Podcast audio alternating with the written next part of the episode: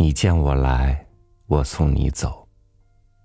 然后，我又见人来，被人送走。我见你的背影，我的背影，也终将被人看见。是什么把我们一个个串起来，走在时间的长路上，永不停歇呢？与您分享张承志的文章《背影》。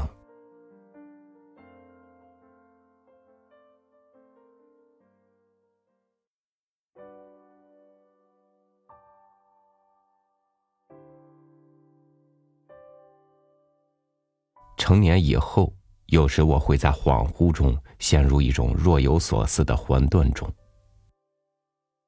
有些儿时的影影绰绰的幻影。在那时，明灭疏忽的掠过空茫的视野，我感到了一种诱惑和神秘，但我不能解释，那是什么呢？像一些匆匆而去的、避开我注视的背影。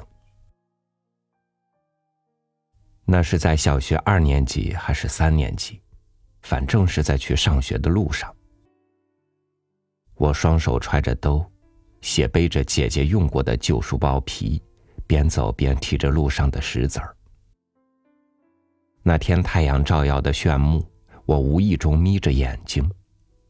突然，潮水金漫般的人群中出现了母亲的背影，她背朝着我，正大步笔直的赶着路。人潮缓缓的逆着她涌来。我觉得他的腰挺得又僵又硬，他的两腿好像迈不稳，但他走得又急又重。那一年我还不满十岁，因为经常淘气，被他捆在桌子腿上。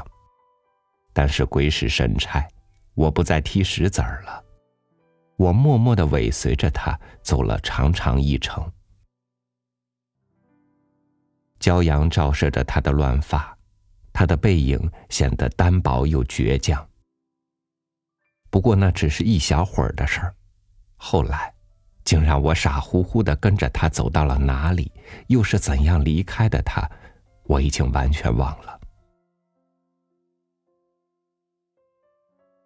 差不多三十年过去了。当然，三十年里，包括我的家在内，一切都变了。前天下午，我为了休息一下疲惫的头脑，信步走出了家。明亮的阳光在拥挤的树枝和楼群间炫目的闪烁着。我漫步走着，脚下踢着一颗小石子。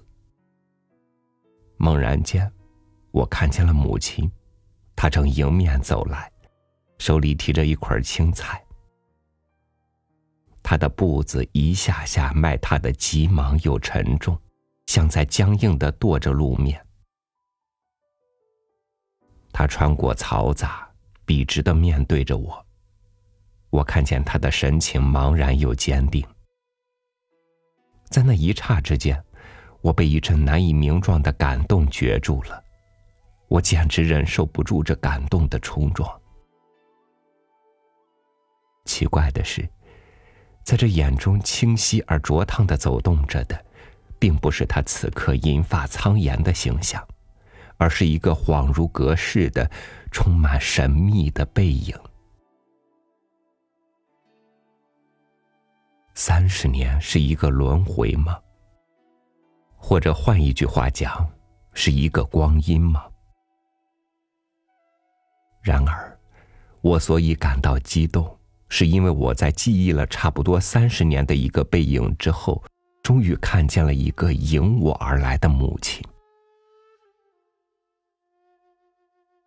我像在说梦。旧历三月二十七的前夜，我来到兰州噶尔麦里悼念牺牲在清朝统治阶级屠刀下的亡人集会。到达时，兰州已是夜色苍茫，而我还在徘徊。我不知道尔麦里的地点。在夜幕静垂的兰州街上，我独自一人，走走停停。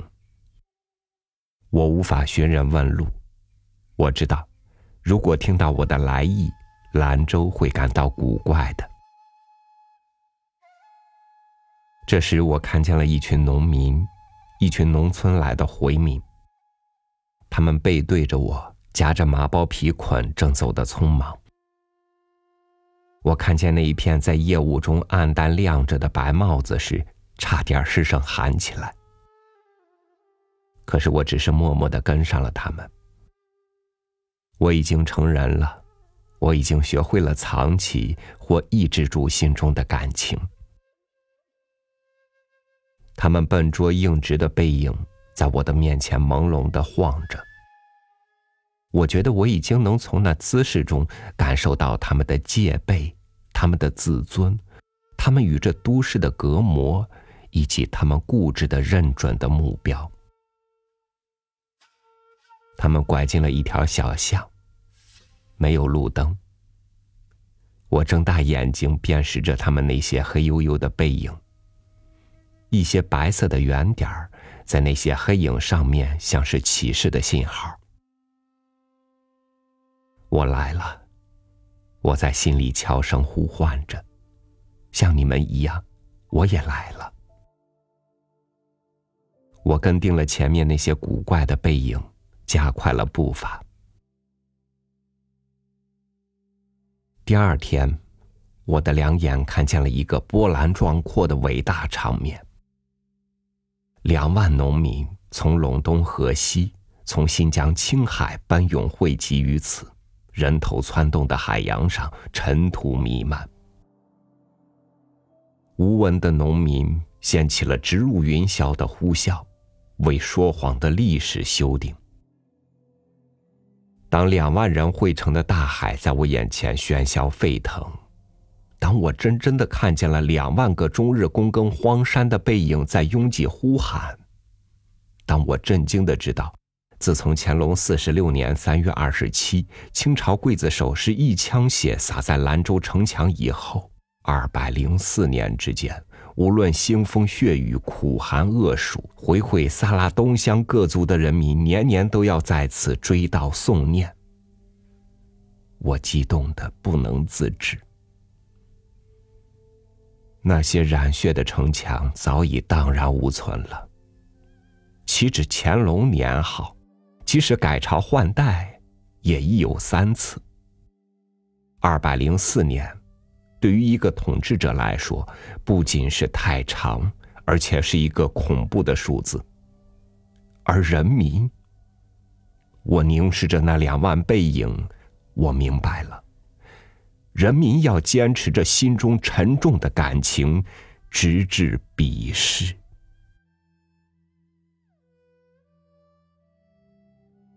那一天，我结束了自己漫长的求学。那一天，我觉得自己拿到了一个没有硬皮证书的学位。耳麦里结束了，我目送着农民们大股大股的涌出兰州，他们抹抹汗污的额头，把捆成小卷的黑棉袄一背，头也不回的径直去了。黑衣白帽的浪头急急的追逐着。只留给我一片斑驳闪幻的背影。我独自站在大街路口，一连几日目送着他们。最后，我熟识的那家宁夏回民也走了。他们对我频频回首，但他们终于也走了。当我望着他们，终于也化成了一些不可理喻的背影时，我从心底感到了孤独，于是，我慌忙追上了他们。陇东、河州、运河、天山、济南府、燕岐镇，我追寻着他们的踪迹，追寻着我看到、听到的一切，在我心中激起的回声。我看惯了那些避开热气腾腾的食堂，蹲在车站一角嚼着干馍的旅人。看惯了那些匍匐着的苍老虔诚的脊背，看惯了在风沙弥漫的乡村大道上的那些白帽子下面的坚忍眼神。我惊奇的感到，在奔波中，目的似乎消失了。我像一片落叶，正在北方贫穷的黄土大山中悠悠的随波飘荡。我看到了真正巨大的背影。原来，这些黄土大山和原野村镇。连同他们怀抱中的那个默默人群，从未向世间袒露自己。六盘山一字排成屏障，遮住了他背后的西海固。开都河闪烁着微笑般的凌波，隔开了隐蔽在绿荫中的村庄。黄河湍流上节节拦坝，消失了舟楫，也消失了伐客子的传说。数不尽的夯土墙、蒿草丛掩护着，闭口不言训教着的怨愤和鲜血的流淌。茫茫大西北，黄褐色连着黄褐色。仔细听时，梨花连颊，又只是循着成熟的节奏。你崇拜的人们，只是日复一日的忙碌着生计，真实。被埋藏在心底的一个微乎的波动上，隔着一座伟大的背影。每当远行将归的时候，我总是在别离的瞬间愣怔一下，心里总是在那一瞬闪过这个无法理解的背影。你什么时候才肯转过身来呢？生我养我的母族，要等到哪一次沧海桑田的时刻，你才肯从这世界上迎面而来呢？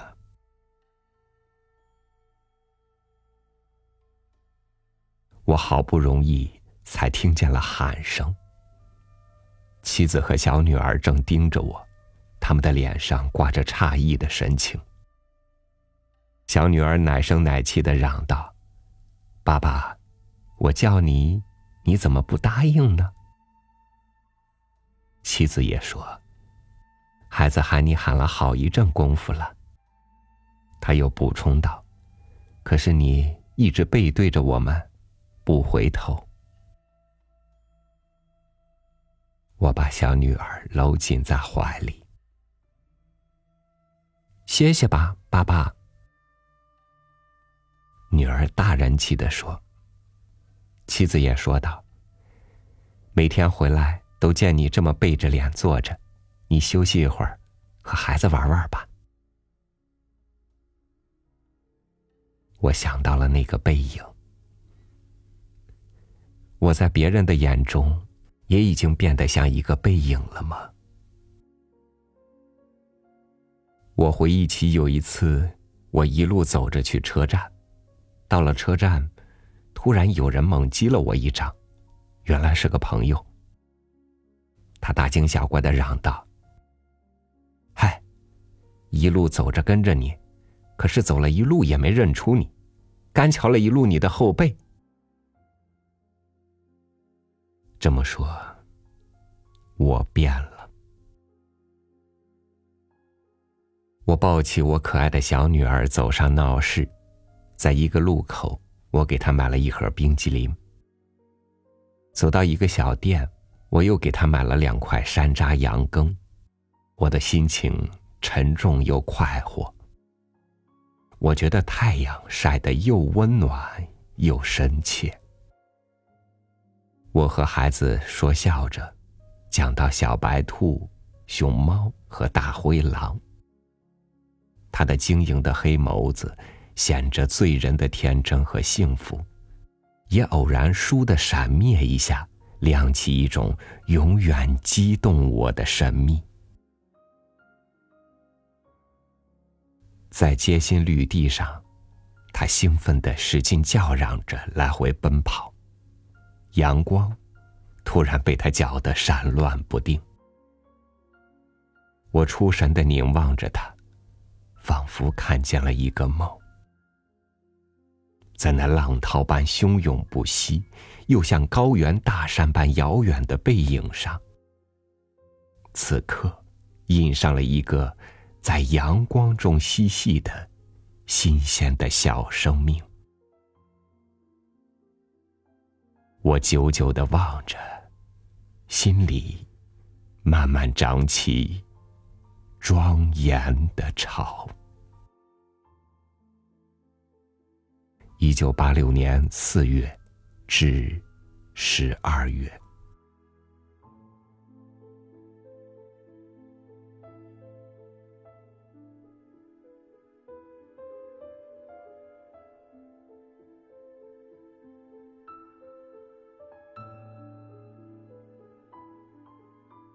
每一片生机盎然的土地上，都有着英雄母亲对生命的滋养。